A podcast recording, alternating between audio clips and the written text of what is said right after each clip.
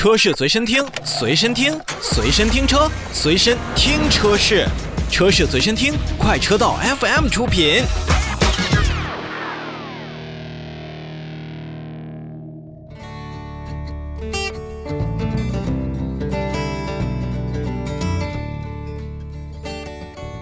首先看召回，广汽丰田决定在三月三十一日开始去召回部分的凯美瑞以及汉兰达汽车，共计五万三千辆。具体是哪些频次呢？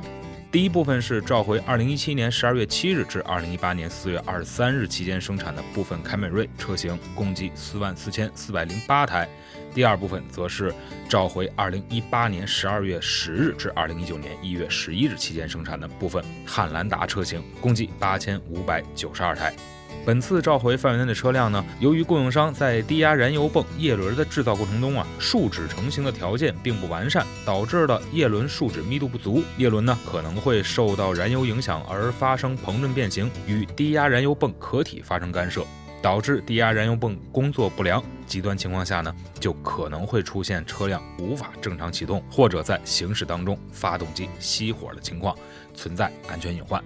广汽丰田汽车有限公司也将对所有召回范围内的车辆呢，去免费更换改良后的低压燃油泵，以消除这一步的危险。